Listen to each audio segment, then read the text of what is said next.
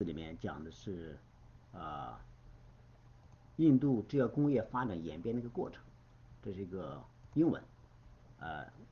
我们我会后续有个翻译，就是我们看印度制药工业它发展的这个历程中。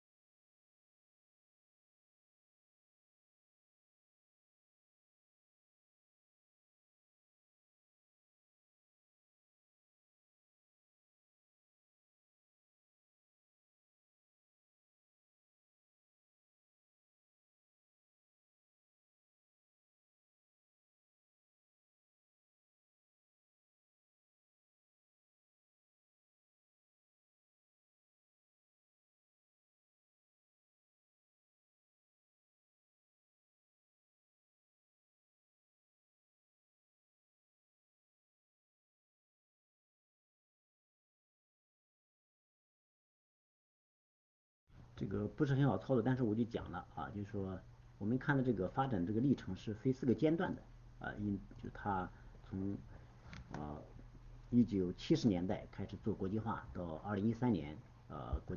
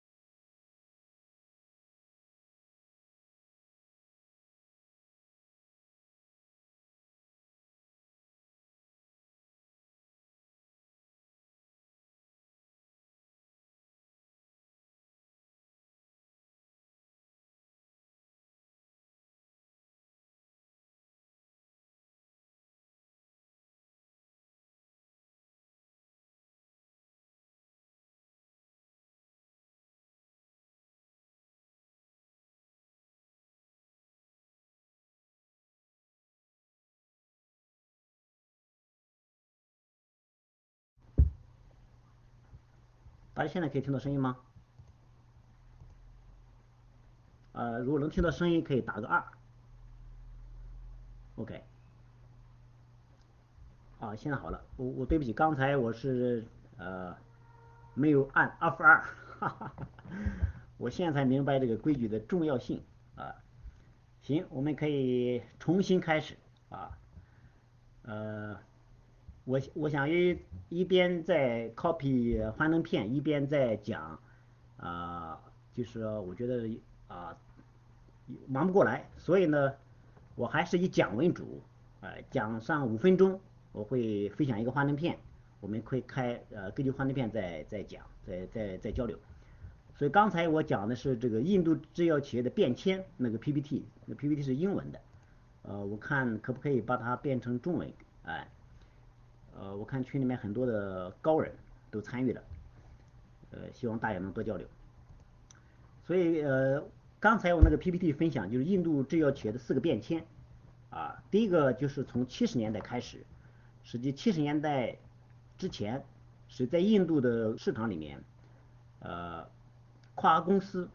是占据了印度百分之八十到九十的市场份额，是印度本土企业几乎是在这个竞争中，因为是印度是一个我们知道这就是英属联邦的国家，所以它很早就被西方的殖民地或者被蚕食，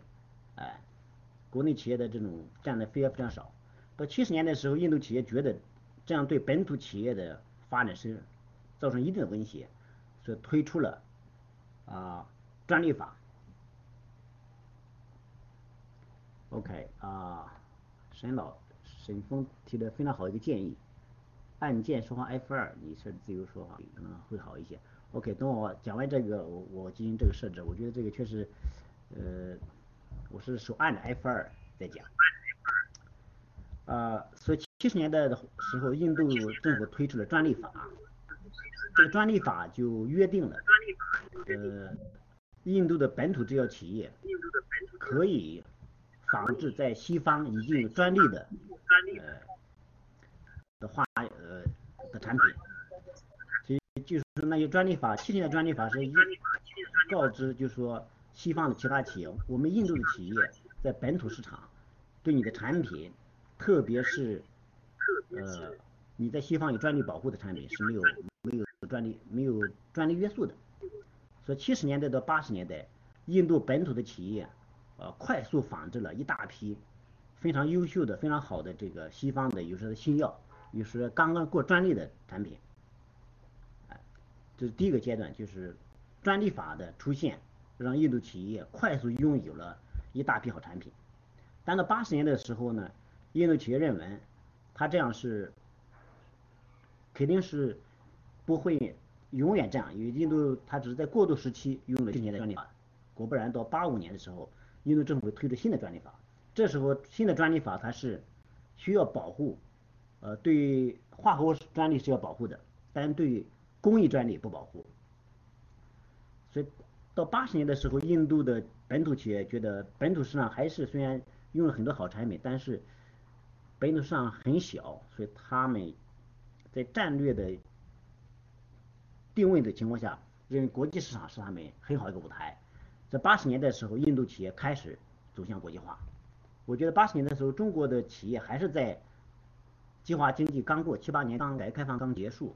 这个时候时的时候，我们对 CGMP 是没有，甚至整个国家是没有 CGMP 的。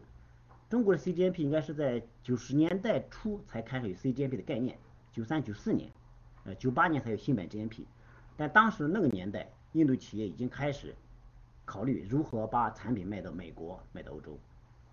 当然，他们这时候我们就探讨一个印度国际化之路。他们刚开始先做的是大宗原料 API 在美国的 DMF 注册，所以现在来看，印度有几个 API，他们是在国外是有一定优势的。我们先讲的一些，实际你像讲磺胺类的，你像 TMP 啊，包括布洛芬，就当时的印度很快的在美国申请了 DMF，呃，然后呢把布洛芬片。包括阿司匹林片，包括普洛西痛这些产品，在八十年代末就已经做进美国，做到美国市场。这是印度的第一个阶段，就很快的就结束了，就是从八十八五年到九二年，呃，他们以 API 大宗原料的 API，然后快速过渡到大宗的这个仿制药制剂，我们讲 OTC，哎，到美国市场。到九三九四年的时候，是中国的制药企业慢慢开始报 DMF 的时候，呃，我觉得他们现在讲探讨中国是哪个企业报的第第一个 DMF，呃，海正讲他的一个产品是第一个，新华制药讲它是新华是八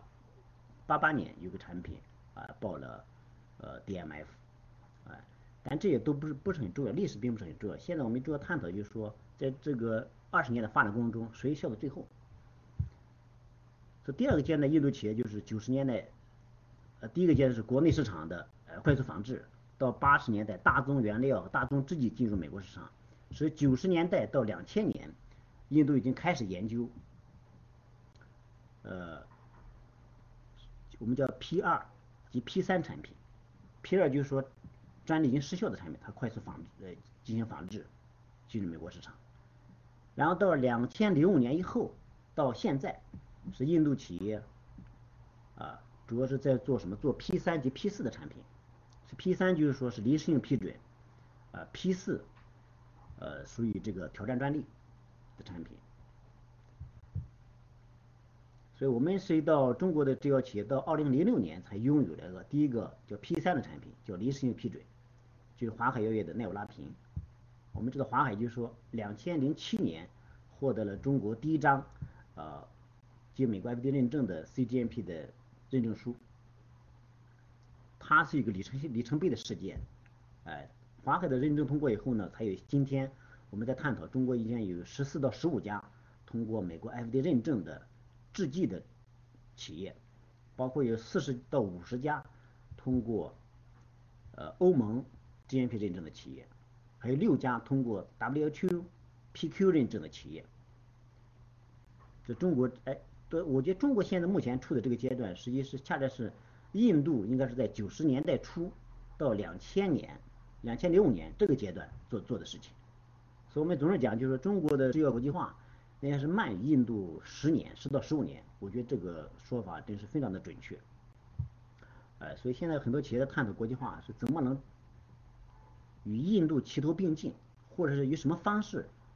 能超过印度。呃这个并不是那么容易，哎，不是那么容易。所以我们在看印度企业现在在做什么，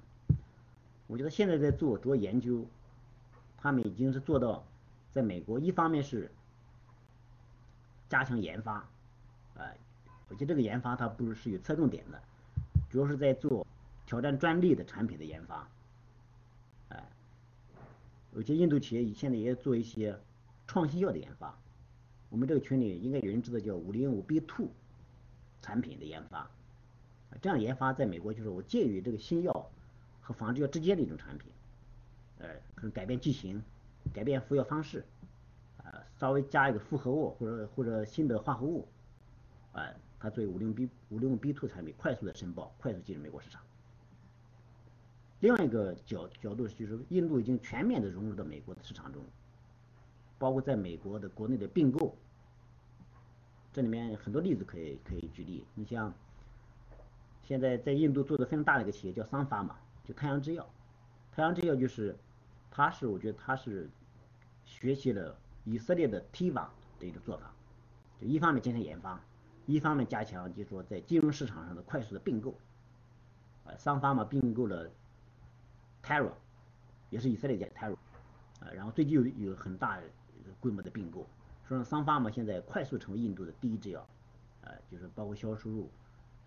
它超过了 Rebaxin 和 d o c r e d i s 所以就说有时候这个走路应该两条腿齐头并进，说光专注研发研发，没有在商业模式上，包括这种金融创新上做一些研文章的话，其实这种需要走的路太缓慢。所以现在印度企业已经发展到一个全面开花的状态。我们先把印度企业讲完以后。呃，我们再探讨我们中国制药企业在哪些方面还可以借鉴学习的地方。我是在今年一月份去印度的时候呢，呃，我也是了解了一些数据，呃，呃，这个数据我觉得是非常的壮观，我可以给大家看看。呃，我在有个 PPT 我可以看一下。这个 PPT 是讲的，就是说印度现在有多少家企业，呃，首先通过了国际化的认证。这个数据以前我了解并不是说非常的准确，呃，但去了印度以后，呃，我获得了一相对来说比较准确的数据。来稍等片刻。OK，第一个就是说，一个数据是非常震惊的。就是说，印度获得 WHO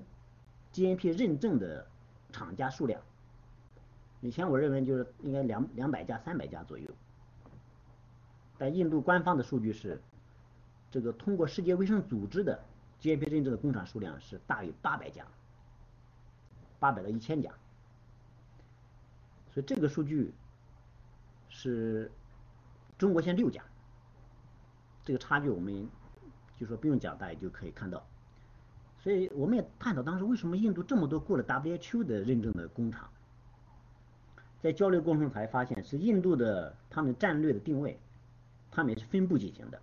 就今天我也是我阐述一个观点，就是说国际化战略一定是就是说分步式，每一个阶段有自己侧重点，侧重点，因为你不可能一下就到了 P 四挑战专利这个这个状态，它需要个培养、发酵的一个过程。所以印度应该在九十年代初、八十年代末的时候，他们快速抢抢了抢夺了一部分，用专利呃法案这种呃保护下一个好一些好的品种，同时他们认为最快进入国际市场市场的就是非洲洲战场，因为非洲很多的也是当时英属、法属的殖民地，对英语语言，特别的英属的殖民地，非洲有一半的国土是英属的啊殖民地。所以在印度来说，语言上没有障碍，所以他们先手头有一批好产品，他们所要做的就是说，通过 WHO 认证，进入联合国的采购的招标的程序，印度可以把成本做得非常低，所以在这个期间诞生了，就是说大约经过十年、二十年的发展，诞生了超过八百家获得 WHO 认证的制剂企业。我讲这个主要是主要是讲成品药。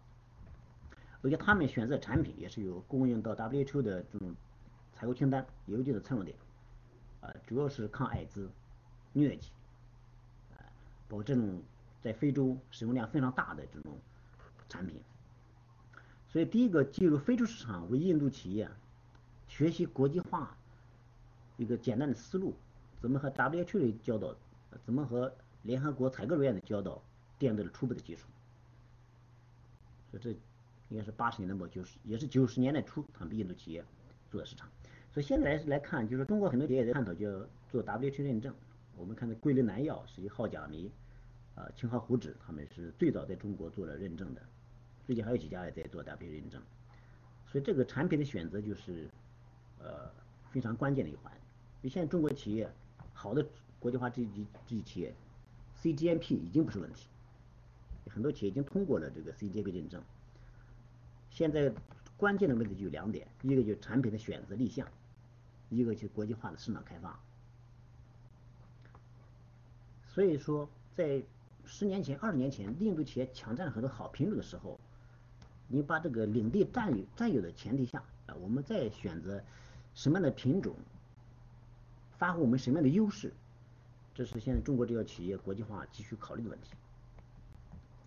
所以第一个观点就是要，我们刚才了解印度企业的基本情况，我们第一个观点就是国际化定位，一定要明确战略，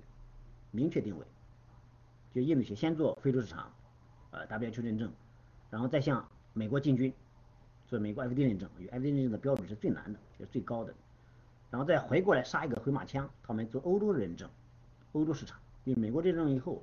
认为是可以符合国际化标准的，他们在做欧洲市场。因为欧洲市场是分散的，你要做申请注册。它需要一个，也是欧洲二十七国，有的是单独每个国家都要认证，啊，所以是比较麻烦的一个市场，呃，所以他们先做美国，再做欧洲。所以第一个国际化定位，明确战略；第二个要分步实施，分步实施是不是先走非洲、美国，再到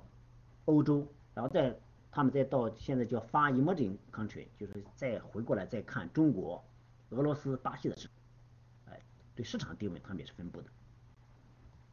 第三个就是说，我们再看，就是说，呃，印度企业在印度企业在做第三个产品的不断升级，所以说说你做什么样的产品，现在我们前段时间我和可能这个群里不知道有没有华海药业的同事，我华海的呃张总，我们在做交流的时候也在探讨，就说呃华海怎么能发挥它的优势，作为中国制药进入美国市场的这个排头兵，哎，因为我们看华海二零零七年过了这个 FDA 认证以后呢，也奈奈奥拉平拿的这个叫 T 叫 P3，就是临时性批准，其实它没有销售的，它是当然想法是在非洲啊销售，但这个奈奥拉平已经被印度人在非洲市场给抢占了。所以零七年到一二一三年，你看华海利用自己的 API 的优势、原料的优势，应该到现在报批的应该有二十二个到二十六个 NDA 就仿制药在美国，但其中只有一个产品获利。到二零一三年，我们如果是分析华海的年报的话，你看就是一个产品奈奥拉平，啊不是奈奥拉平，就是拉姆三嗪。我们也分析拉姆三嗪这种商业模式怎么在美国能成功。它成功，我觉得有两个，有有三点原因可以探讨。一个就是说，拉姆三嗪，华海是有原料优势的。第二个，拉姆三嗪，华海当时也报批了 NDA。第三个，正好在华海在美国的一个合作伙伴叫帕，叫帕法嘛，帕也是美也是国际仿制药很著名的一个一个玩家的。他呢，当时从华海买原料。哎，看到华海报了 ND，要在美国和他抢占美国的市场，所以这时候帕就比较聪明，他就说 OK，我就不买原料了，我就和你合作生产，呃，这个拉姆三嗪的制剂，呃，我也我本身我有 ND，你你也被报批 ND，那就说你打帕的这个品牌，华海来生产，我们利润五五分成，五五开。哎，正好在这个时候，就说，呃，原厂家的第一个仿制药的厂家在质量上出了问题，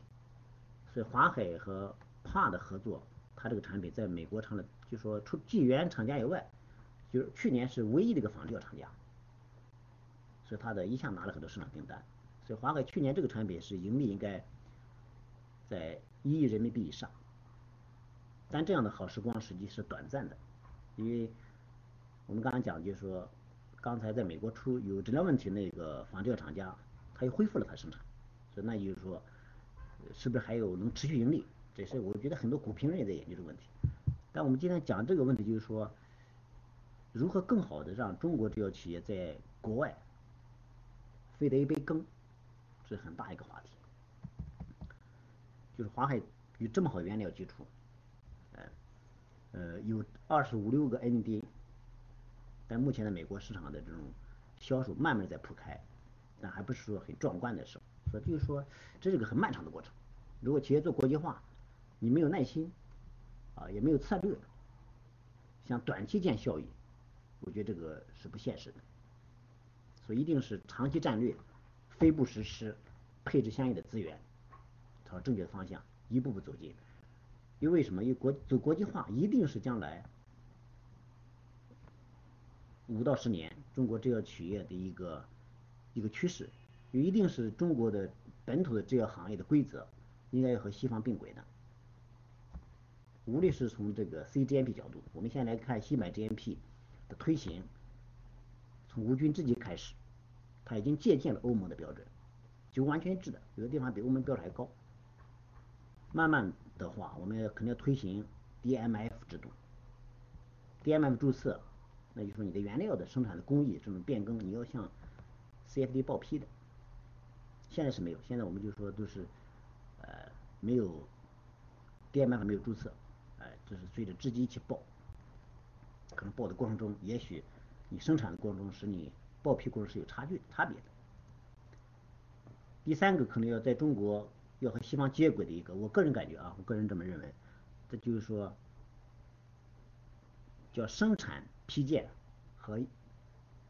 叫市场分销批件要分离的事情。现在是现在是中国是一体化的，就是我们拿一个一个企业要生产品种，首先它必须生产批件，才有然后才有产品批件，在这样两个前提具备的情况下，这个企业才合法运用这个产品批件的。但在美国不是，欧洲也不是。美国你拥有一个 NDA 可以是一个营销性的企业，也可以是是一个研发性的企业，啊，因为它可以委托嘛，就我把工艺开发出来以后呢。我可以委托其他企业生产，报批啊报报验的批我作为负责，但是 NDA 这个仿制药的批件是我的，这个研发型企业是我的，然后他再委托给厂家再生产。所以我觉得走国际化的意义就是说你在很快的先与西方的思维、与西方的行业经验接轨，因为前面你受很多挫折，但我想可能五到十年后。你把你西方的经验如果拿到中国市场，哎，我觉得就会收获。就个人在认为，如果说是现在走的很快的几个企业，华海、海正、恒瑞，就国际化走的比较快的企业。如果说现在可以很简单的分析，我我觉得华海的二十五六个 ND 的话，他当时所所做的 BE 生物等效研究一定是西方接轨。那从这个角度来讲，说他是不需要做一致性评价的。那实际就省去了我们在很多要做一致性评价的时候重复开发的工作，包括恒瑞也是，这个很多有三四个针剂，一一体力康也拿到 ND 的批件，海正，包括辉瑞的合作，也是各取所长，一个取美国市场可以利用辉瑞提供好很好的市场渠道品牌，啊，辉瑞利用海正在在经过国际化的仿制药来开发国内本土市场。就是强强联合，各取所需的一个结果。所以我刚讲国际化一定它意义所在，也许现在走的并不是那么容易。第四个，我的观点就是说，呃，国际认证一定的注册先行，没有国际化注册，就没有后续的国际化开发，呃，国际市场的开发。所以注册的识别，你有没有注册也很简单。API 就是看你有多少个 DMF，制剂就看你有多少个 NDA，然后在欧洲市场，欧洲市场来看的话，就制剂你有仿制药，你有多少个 MA，就市场的呃一个批件，然后你有没有 W H 认证 W H 认证你有多少个 PQ 做了 PQ，就这几个标准来判断这个企业到底国际化所参与的程度。我们看国内的。我们看西方的这些大的跨国公司，呃，我们咱不讲欧美的，就还要看印度的。印度目前来说最大的个商发嘛，太阳制药。你如果注意分析它年报的话，它的 DMF 就 API 它应该大约超过三百个 DMF，ND 超过四百个。包我们今年去年一月份去了 Cipla 这个工厂，Cipla，哎。c p l a 的话，他们也是差不多同样的数字，API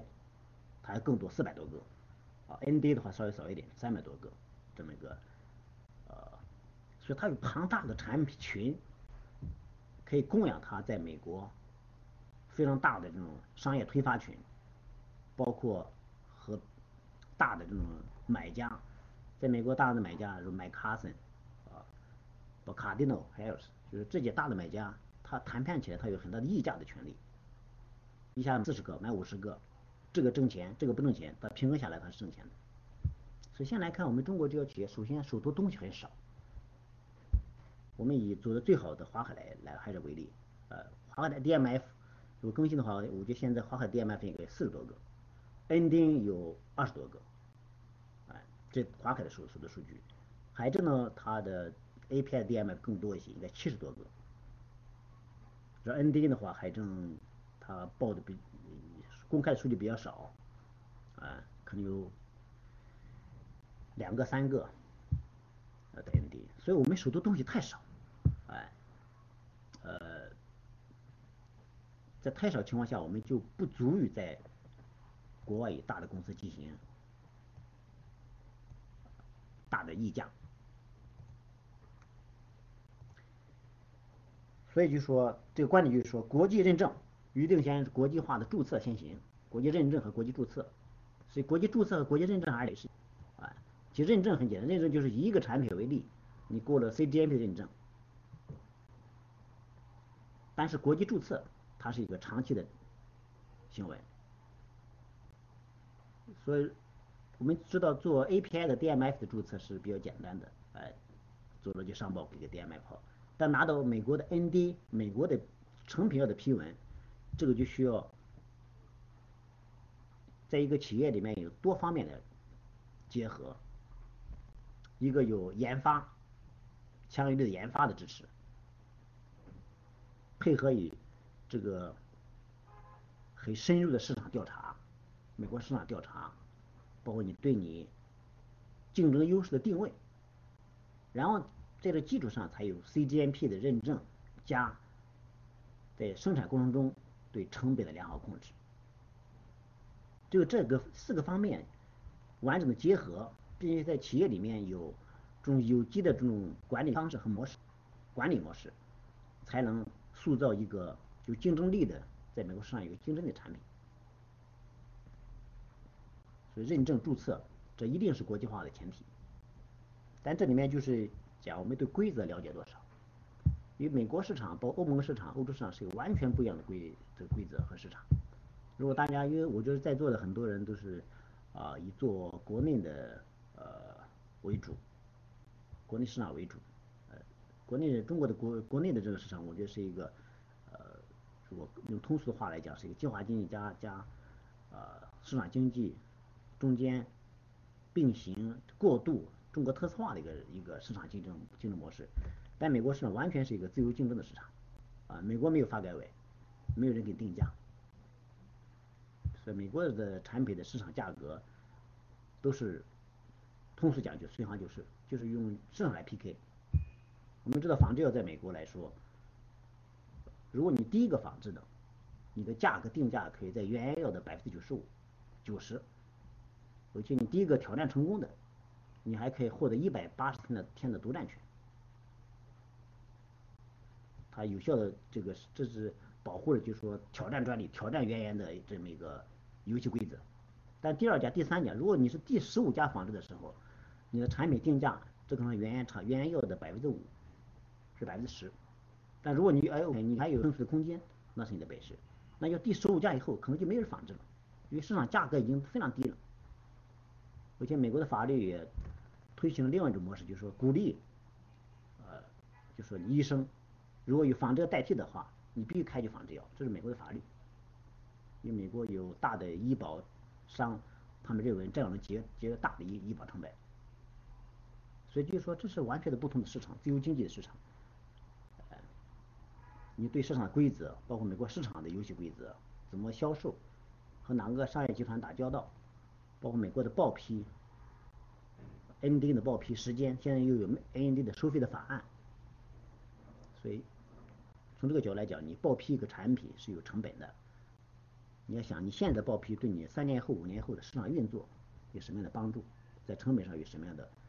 呃协助？所以这是一个一定是一个团体协作的过程。对游戏规则充分了解情况下，还有很好的市场定位、产品选择的过程。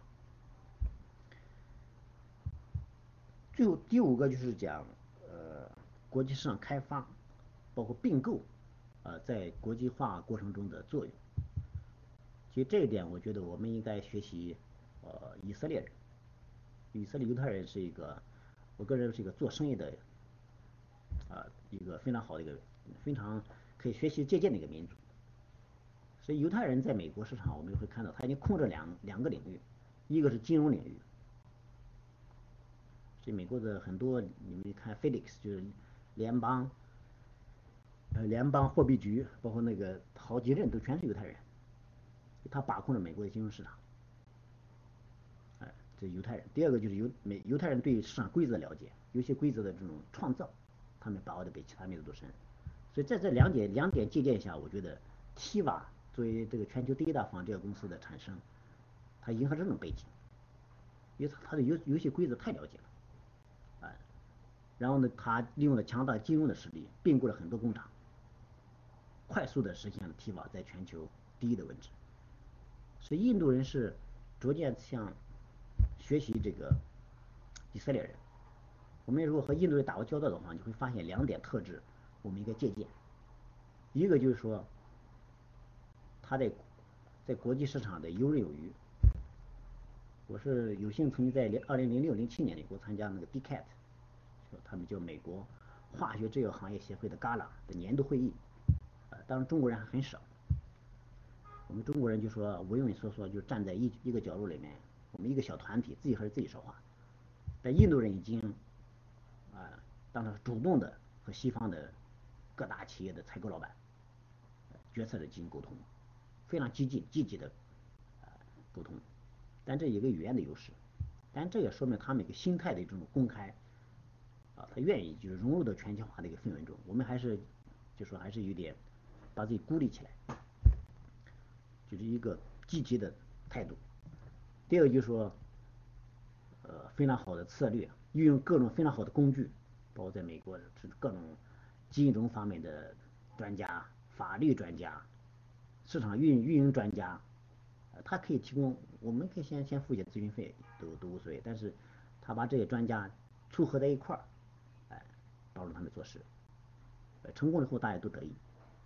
但这里虽然有风险，但是他们是最后最终是以成功的为多。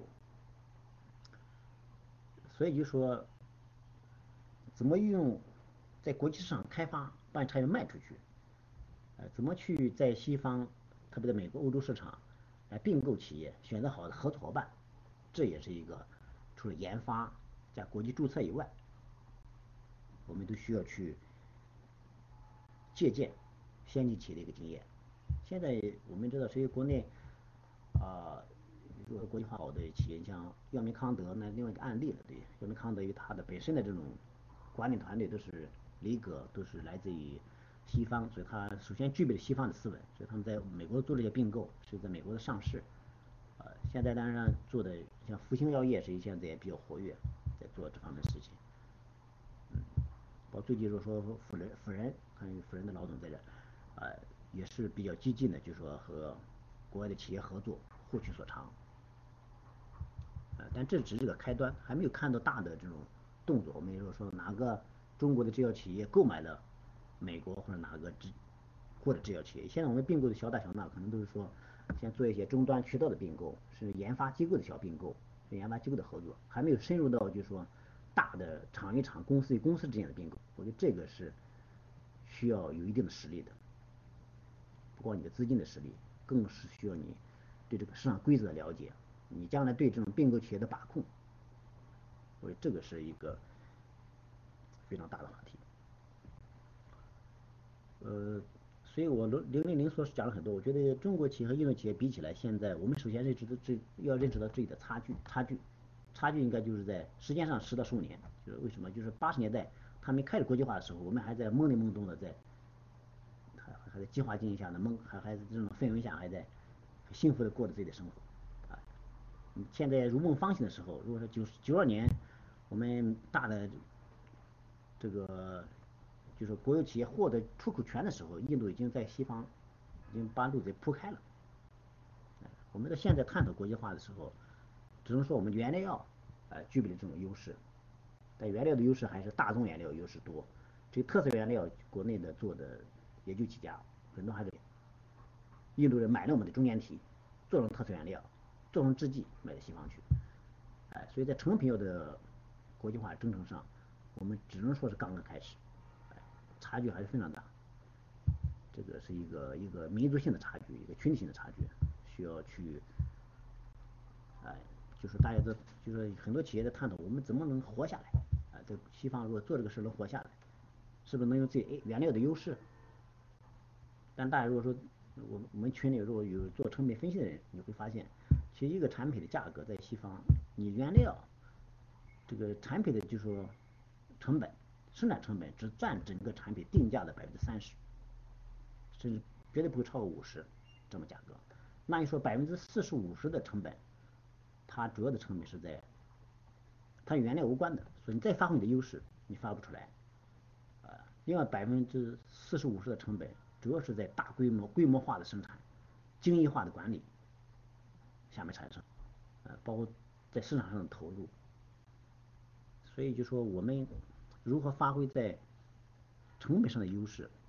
也是一个很艰难的话题。怎么竞争？哎，怎么与别人进行 PK？差距是有，但是我觉得个人认为机会还是非常多。我们的机会在于，就是说，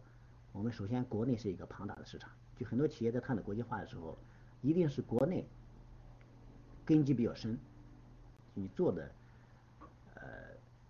国内有我们有人给你送饭，比如说国内这个市场，它一年如果说有几个亿的利润，哎，它会供养你在国际化上的投入，国际化上投入反过来会回补国内产品的这种发展。说这两个如果做有机的统一和平衡，这是非常好的一个局面。第三个，另外讲就是说，有没有一个途径，一下子快速在国际上做第一？现在很多企业有的探讨在创新药的研究，啊，说创新药或者另外一个探讨在生物生物药方面的研究。所以看到很多有一些企业，你像这个是一个很明显的，就是说。还是海正啊，在阜阳，他们已经开始做了，呃，布局生物制药，想走到一下通过这个快速的这种门槛的提高，来从西方取得一杯羹。包括恒瑞、伊利康啊，他们谁做的是无菌制剂，这个也比较高端。成都，我不是成都的企业，成都康弘、赛赛金，哎，他们也投资巨大，先在无菌制剂上先树立自己的优势，啊，因为。他一下子把自己定的很高端，现在虽然痛苦一些，投入比较高，但是也许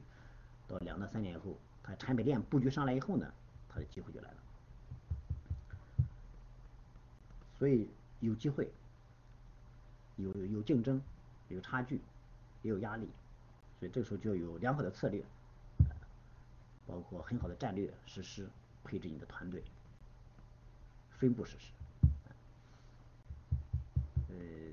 总之，印度企业你和他们打交道，你会发现很多东西可以去学习，呃，但这个这个差距真是不是呃一日两日之功，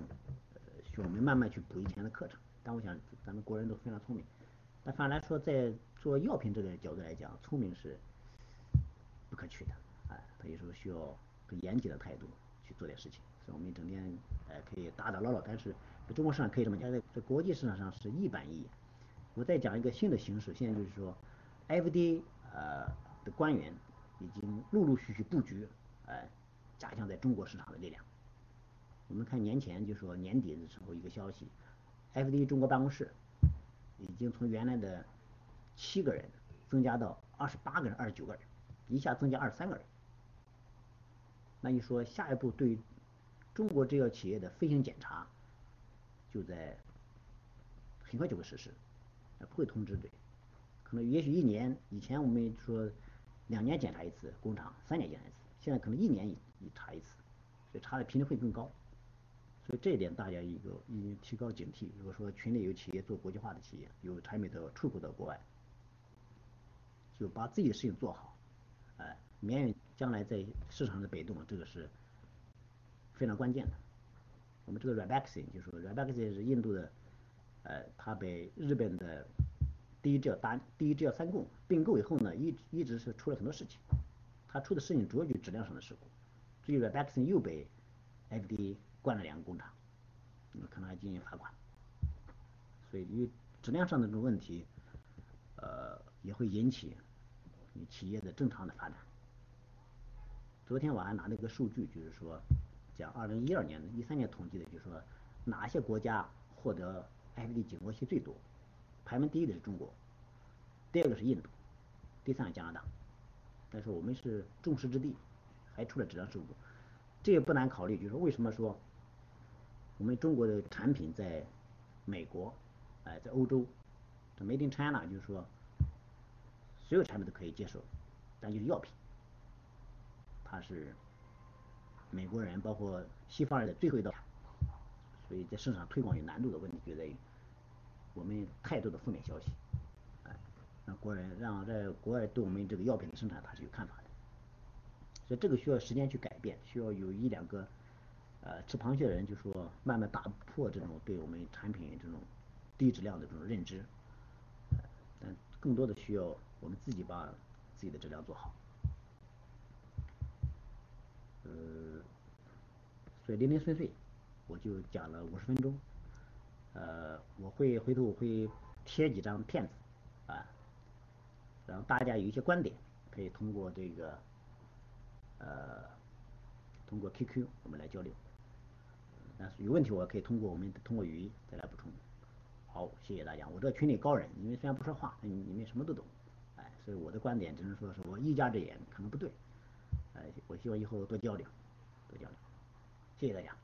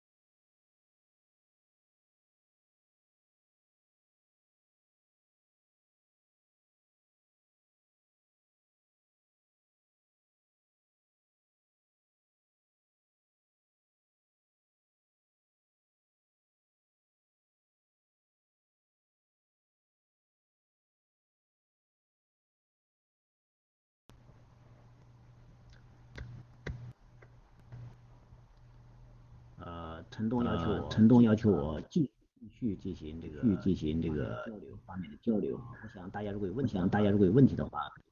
通过那个 QQ 通过那个 QQ 留言，我们来进行交流。我们来进行交流。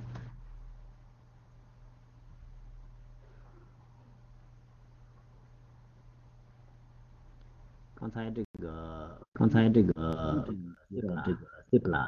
的硬件和软件的一个硬件和软件呃件的一有兴趣的呃有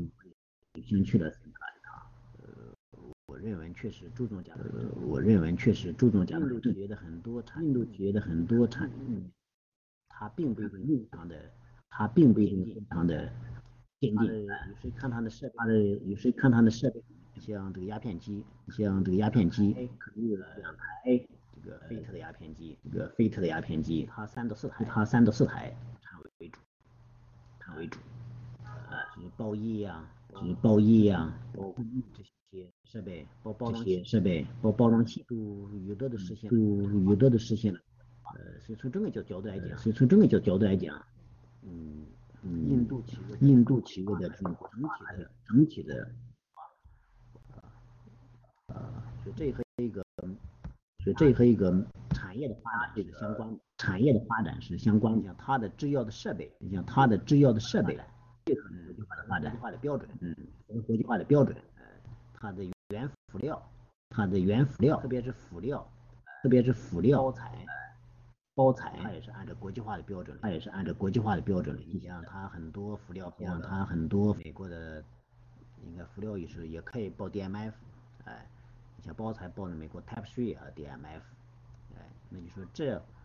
为他那个进行产品的 ND 的申报进行了良好的铺垫，哎，就是人才的国际化，啊，政府管理斯文，它也和国际接轨的。我们和印度呃这个卫生部当局交流的时候，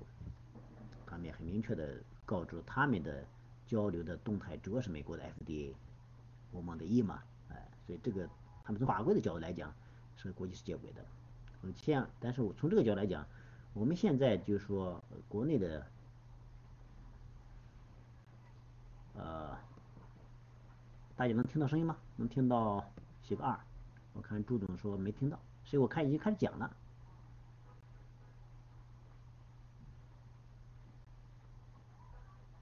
OK，那就说是可以听到的啊。啊，有的人没有听到，实际我刚才一是用了耳麦，我现在用的没有用耳耳麦，看有的人能听到，都听不到。那稍等一下，我还我调一下啊。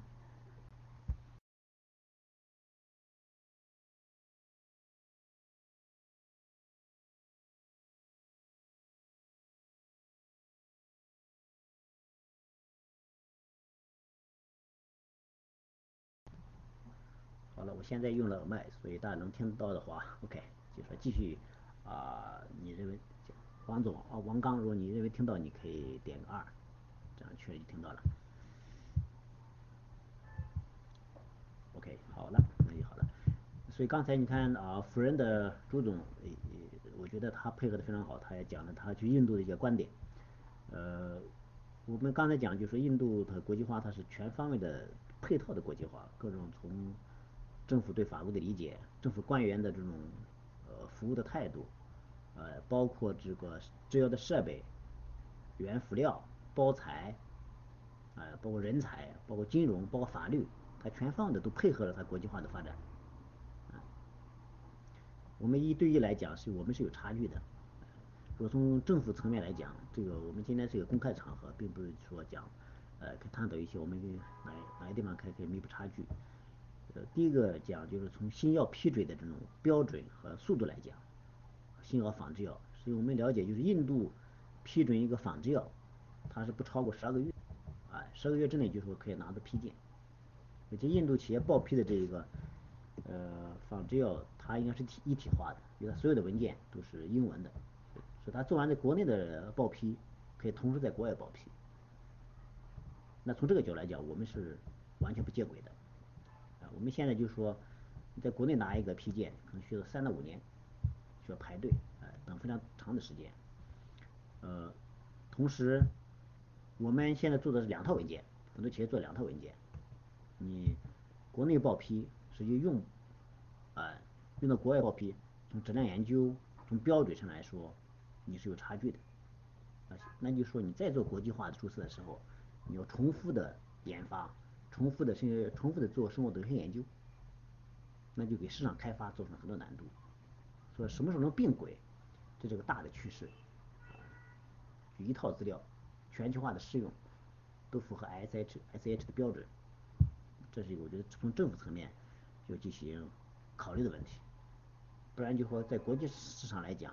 我们是没有我们的机会是越来越小。因为现在一个趋势是说，这个跨国公司他们的战略，包括印度企业的战略，都是考虑这个叫 Farm Emerging Country，就是说考虑这个新兴市场的机会。所以我们看到如果说讲。我说辅仁和这个英文，我我是不是读的正确？Hetero 啊，这个公司的合作，其实他更看重的是中国抗肿瘤市场的庞大的机会。呃，有有些辅仁也是，如果我这个分析，朱朱总可以补充对，所以辅仁也看中了它的强大的产品线，因为它产品是有国际化的标准，可以在国内快速的申报，但这个申报还需要时间，哎，所以政府层面应该做的事情很多。包括协会方面啊，协会方面，我们这里可能也有协会的同志。协会协会怎么会做得更专业化、更市场化，而不是说更政府行为？所以这个也是一个问题。它另外就是讲这个制药设备，因为我们现在产品的价值还不足不足以支撑大家都使用这种进口的设备。我也曾经参与过一个论坛，就是说大家就是说，呃。对，是一个医院的医生，他对中国就是本土呃企业做的这个安保品，他有很多抱怨啊。他说一个安保品，实际我在每次在给病人用的时候呢，打这个安保品的过程中，都会把我的手给刺伤。那就说你，那就说你的玻璃瓶本身这个质量，呃，是很便宜的、廉价的。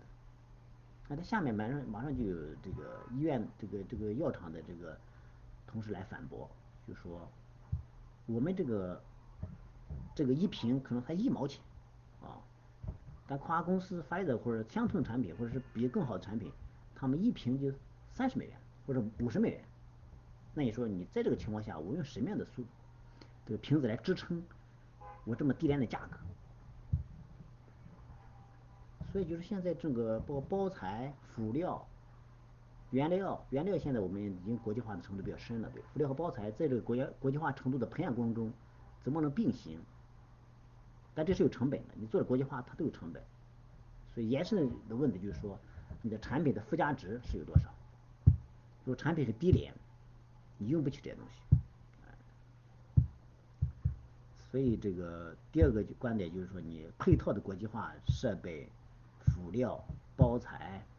啊，都是基于你有强大的附加值的产品的基础上来做的。所以这也是为什么有的企业定位就定位抗肿瘤啊，包括呃进行是无菌啊、冻干啊这些产品，我觉得它附加值可能稍微高一些。第三个就说人才，人才这个角度，呃，怎么来做国际化的中国到底有多少人才？所以这个我觉得很多咨询公司也在研究呢，啊，你现在如果说做出口的算不算？所以很多企业都有自己做出口的产业人员，但出口人员往往就说对这个国际贸易的流程比较了解，但是实际对国际法规、哎国际市场游戏规则、国际大的研发的取向、产品的选择，包括招标、国际上的招标、采购、定价，这是个大的话题需要研究。哎，如果这仅仅的单纯的出口，这个我觉得是只是这个做单据的过程。但真正深入的国际化的研究，应该是一个基于产品、基于市场，啊，甚至你下一步更大基于国际资本、基于各种资源的优势整合这么一个呃研究的过程，不单纯是来做简单的做几个单据，啊，所以一个从人才角度来讲，我们从这个法律方面的人才，如果说现在如果说你在美国做挑战专利，其实也许你会用到美国的律师。啊，美国，但是美国的律师就非常贵，按小时付费的，而且官司失败他还不一定来退款，呃金融，如果说做并购，你要用到美国的整个的团队，所以就说，如果说从这个角度来讲，中国现在有很多这个团队专业团队可以配合，但还是比较少，比较少的时候过程中，它收费也比较贵。人才也是一个各个人才的培养，包括各个企业对国际化人才的培养和重视。因为做这个事情，你就要需要在这方面付出一些资源和配置和，资源的配置。所以就是中国和印度的这种比较是各个环节都环节我们都发现都都是有差距。所以这个和两个国家一个印度国内企业比国内市场比较小，呃，它这外向型经济的。呃参与度比较高，中国就像我们说的不好听，就像当年清朝的时候，我们这自认为我们就是天下第一，是吧？我们不用出去，所以这样的观点束缚下，我们认为我们国内市场足够大，啊，不用去全球市场来分一杯羹。在这种情况下，我们国际化的步伐就慢了很多。但现在趋势是这样的，国内市场慢慢被跨国公司所参持。如果医院用药，如果说你去分析那个数据的话，IMS 的数据，应该医院三甲医院的实际百分之六十到七十的药品都是跨国公司的，可能有百分之三十，啊，这但这里面跨国公司包括合资企业在中国的工厂，百分之二十到三十才是本土的企业。也许我们在二甲医院，在在在那个第三终端在在农村医院啊，有一些机会，但那些产品都是一些价格非常低廉的产品。所以国内市场是一个被蚕食的过程，但这个块市场是不能丢，在这个基础上你才会探讨，啊，如果在国外市场上，商业利益是一方面，我个人认为是首先学习它的规则和标准，然后把这规则标准引入到企业的管理模式中，然后在企业做大做强，因为我觉得未来十到二十年，一个靠这个投机取巧，或者靠这种以前的机会主义，我觉得这个实际是。时代已经一去不复返了，慢慢的来说，这我觉得新版 GMP 是一轮热潮，呃，一听评价是是是是一个是又是一轮洗牌的过程，加上环保是一轮洗牌的过程，人力成本上升也是一个洗牌的过程，所以慢慢我觉得有的企业就也是挺不过今年甚至明年，市场竞争是越来越惨烈。但是留下来的应该都是一些具备优势资源的企业，呃，可以在国内和国际市场探到一些机会。嗯，所以就说这个，因为每每个企业走的路是不一样的，啊，有的企业是，它是它会另辟蹊径，哎，突然走捷径，也许有有捷径可走，突然并购啊，突然切入点，切入到这么要害。但是你不管怎么捷径走，就是一个企业，你没有良好的这种基础，这个基础就是你良好的质量管理基础，啊，产品研发的基础，甚至国内市场销售的基础，没这个基础情况下，你快速渗入到国际化的这种氛围中也不是，它需要一个培养的过程。在这在这个过程中，我个人认为就是说是企业的一把手是最为关键的，是企业一把手的战略和思维。啊，它在一定程度上是决定了这个企业能走多远。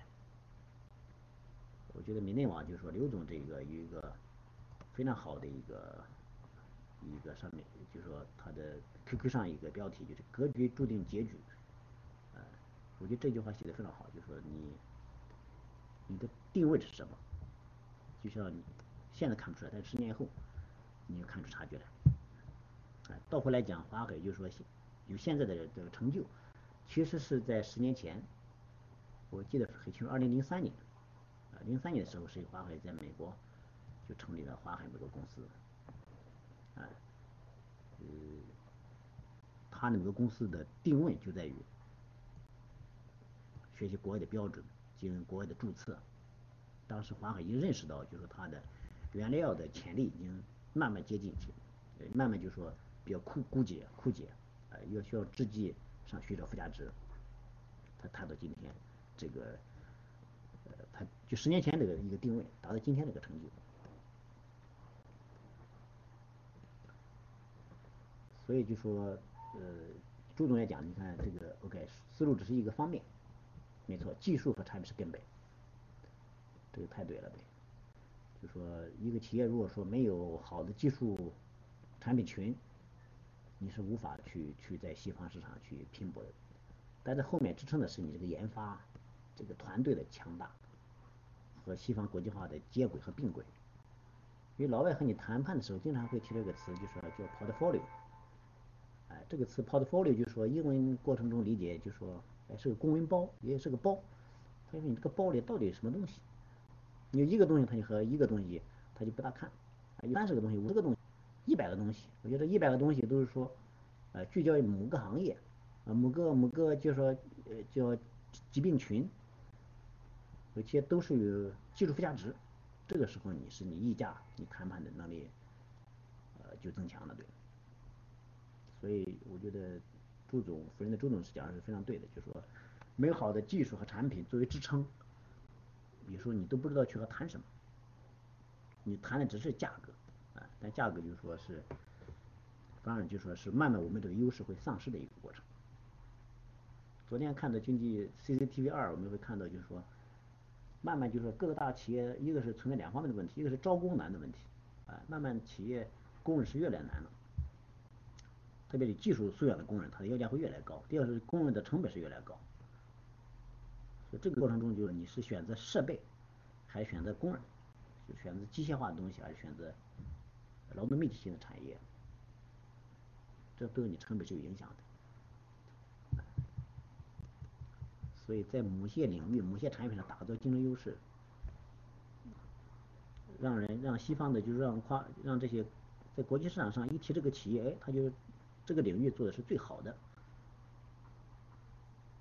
我觉得只有做站，我觉得才有会机，你的机会才会更多。所以我们看的就是说，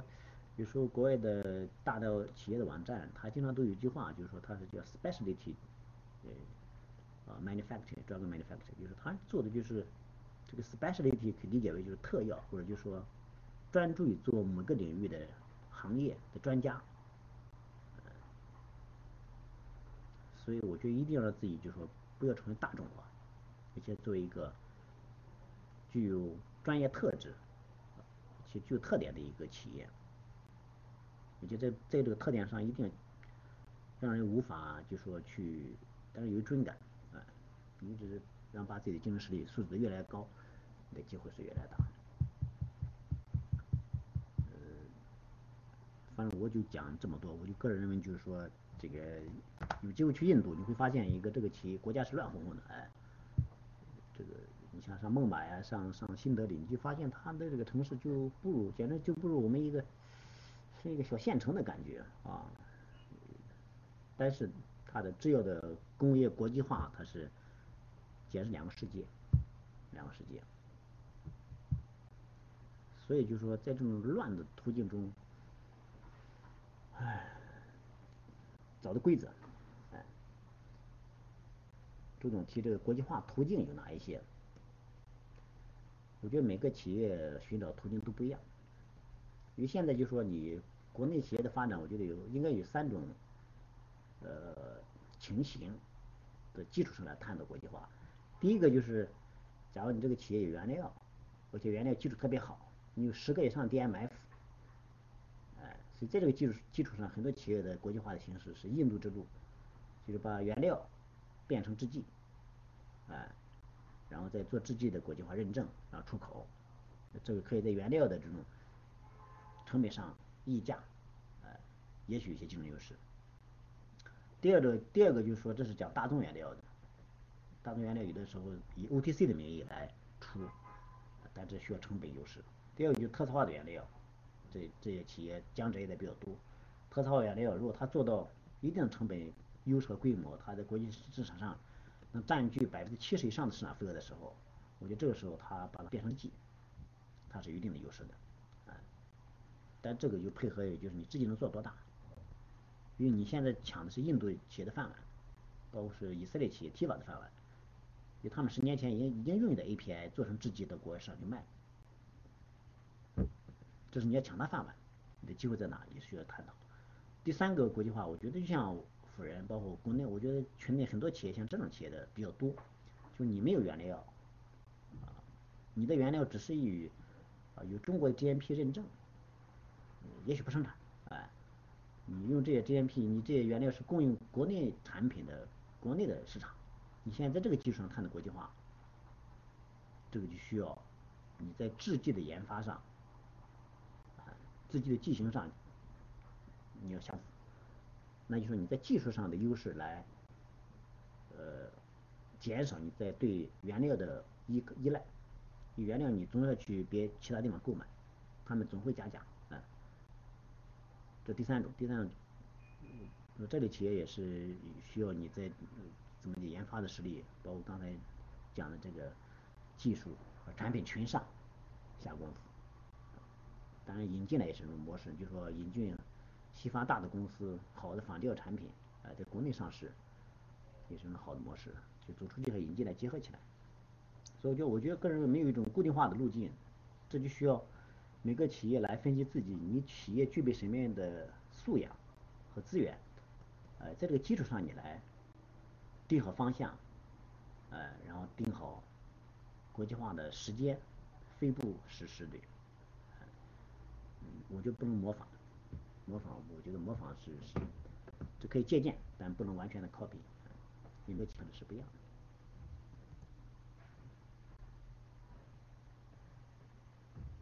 看大家有什么问题，哎，大家可以交流。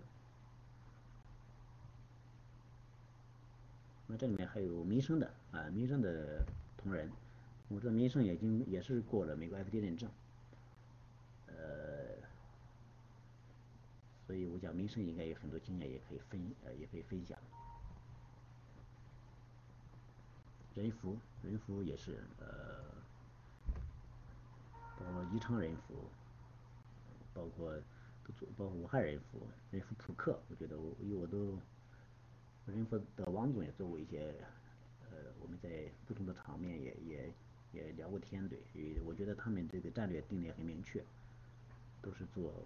做国际化的道路。我觉得人福扑克，我觉得有一点可以借鉴，就是他们在美国有很好的合作伙伴，呃，PureCab 啊，呃，就说利用。我觉得这讲本土化，就是说，就像跨国公司刚出当初来的中国市场的时候，一定是找本土化的合作伙伴。那走出去的话，我觉得应该在哎目标国市场找自己认为可以信任的，啊有共同诉求的合作伙伴。我觉得这是一条比较好的道路，因为刚开始去你不知道水有多深。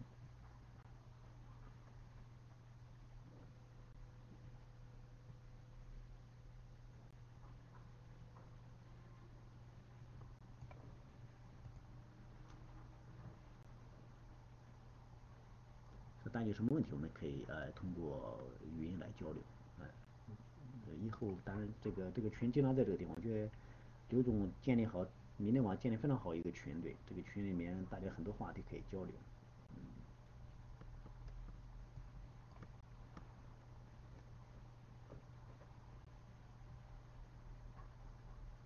好的，我们多交流啊，我在这下线了，好，谢谢。